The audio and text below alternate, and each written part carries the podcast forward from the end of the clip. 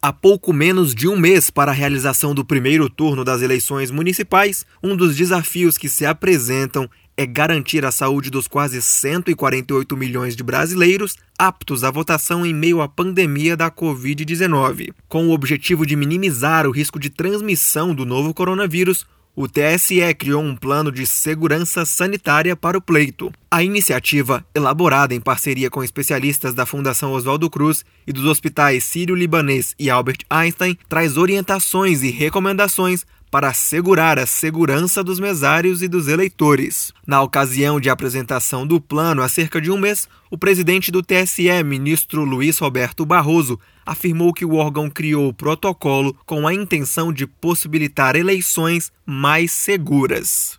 Nós estamos tomando todas as precauções possíveis e razoáveis, na convicção de que minimizaremos o risco de contaminação é, de quem quer que seja.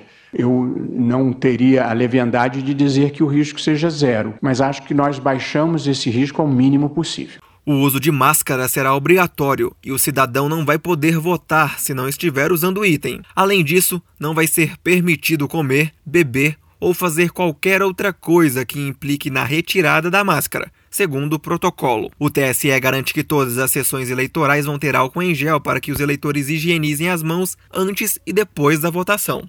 Entre as principais recomendações aos eleitores está a manutenção de uma distância mínima de um metro nas filas e para o mesário no momento que antecede o voto. Outra sugestão é que cada eleitor leve a própria caneta para assinar o caderno de votação e que evite levar crianças ou acompanhantes aos locais de votação. Para os mesários, o protocolo é ainda mais específico. Todos eles vão receber máscaras, álcool em gel para uso individual e viseiras plásticas. De acordo com o protocolo, eles devem trocar as máscaras a cada quatro horas e vão ter um local específico para fazer as refeições. Outra novidade é que neste ano o TSE excluiu a necessidade de identificação por biometria. Agora, o mesário vai conferir a documentação do eleitor do modo tradicional, pelo documento de identidade. Para a infectologista Silvia Lemos, a segurança sanitária das eleições para um contingente tão grande de pessoas vai depender não apenas da estrutura e logística disponíveis, mas da colaboração da sociedade. Aí vai depender muito da corresponsabilidade